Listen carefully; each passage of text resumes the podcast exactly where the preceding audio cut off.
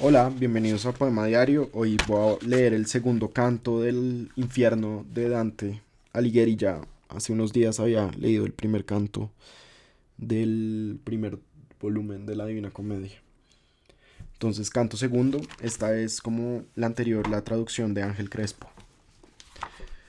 Ibas el día, el aire empardecido, libraba a los vivientes de la tierra de sus fatigas mientras decidido yo solo estaba a sostener la guerra, ya del camino, ya de la piedad, que evocará la mente que no yerra.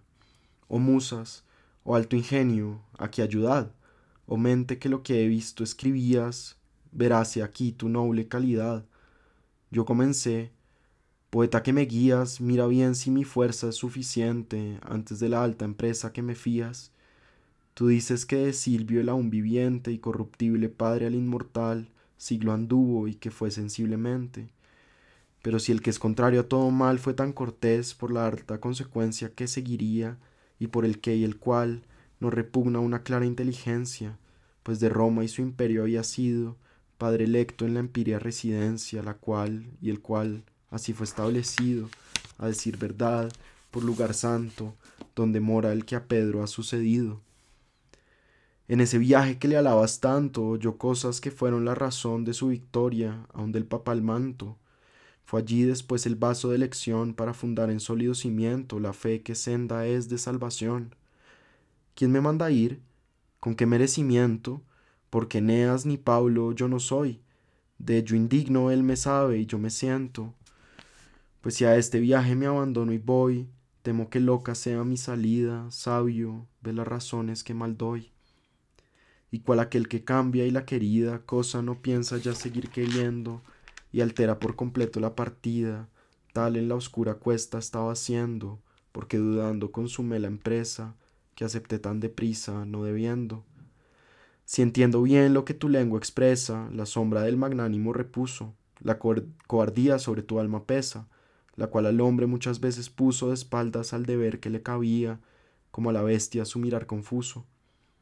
Para ahuyentar de ti la cobardía te diré por qué vine y qué he oído y, por qué tu desdicha me dolía. Yo me hallaba entre el pueblo suspendido y una mujer llamóme, santa y bella, y yo que me mandase le he pedido. Brillaban más sus ojos que la dulce estrella, con angélica voz muy dulce y llana, así empezó a decirme su querella. Alma caballerosa mantuana, cuya fama en el mundo aún perdura, y habiendo mundo permanece y gana, el que es mi amigo, y no de la aventura, en la desierta selva ve impedido su camino y se vuelve con paura. Y temo que se sienta tan rendido que tarde a socorrerle sea llegada, por cuanto allá en el cielo de él he oído. Ve pues, y con palabra mesurada, y cuanto a su salud sea menester, dale ayuda y yo sea consolada. Es Beatriz la que te viene a ver, donde, desde donde volver esperanciosa, Amor me mueve y me hace responder. Será de ti mi lengua la ansiosa, cuando ante mi Señor esté presente. Cayó y le dije, dama virtuosa, por quien la humana especie al continente del cielo que el menor círculo ostenta, excede y es por ti tan solamente. Tanto tu mandamiento me contenta que de haberlo cumplido tardaría. No me repitas lo que en tu alma alienta. Mas saber la razón me agradaría que sin dudar te trajo hasta este centro, desde el lugar que tu deseo ansía, ya que llegar pretendes tan adentro. Me respondió, diréte brevemente por qué venir no temo hasta aquí dentro. Aquello ha de temerse solamente que para hacernos daño es poderoso, lo demás no merece que se miente. Al crearme fue Dios tan generoso que no me alcanzan vuestro triste duelo, ni llamas de este incendio pavoroso. Una dulce mujer hay en el cielo, que de este impedimento se ha apiadado y quiebra el duro juicio con su celo. A Lucía llamar hizo a su lado y le dijo, Tu fiel te necesita, y yo lo recomiendo a tu cuidado. Lucía, que al dolor sus armas quita, fuese al lugar en el que yo me era, junto a Raquel sentada, la israelita.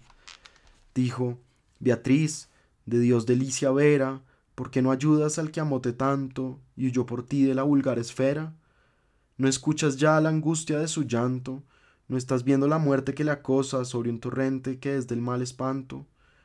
¿No hubo en el mundo gente tan celosa de su provecho y de evitar su mal como yo, que he bajado presurosa desde mi beatífico sitial a confiarme a tu discurso honesto, que de ti y quien te escucha honra es cabal. Después que me hubo dicho todo esto, volvió su rostro en lágrimas bañado, y así me hizo caminar más presto, como ella quiso, encuentróme a tu lado. De la terrible fiera te libré, que el paso al bello monte te ha cortado. ¿Qué ocurre, pues? ¿Por qué dudas? ¿Por qué? Porque tu corazón con miedo agitas, porque no tienes valentía y fe, si en la corte del cielo hay tres benditas mujeres que de ti se están cuidando y te prometo el bien que necesitas. Como las florecillas se alzan cuando las enjalbierga el sol tras el nocturno hielo que las cerró y las fue inclinando, tal hice con mi espíritu su turno, y un ardor tan feliz me recogía que dije así cuando llegó mi turno. Oh piadosa mujer, la que te envía, y tu cortés que obediente presto, a quien santas palabras te decía el entusiasmo en mi interior has puesto, y al inicial propósito me inclino con cuanto tus palabras me han propuesto. Ve pues, que nos hermana igual destino, tú mi maestro, mi señor y guía. Así le dije, y pozos en camino, le seguí por la agreste y alta vía.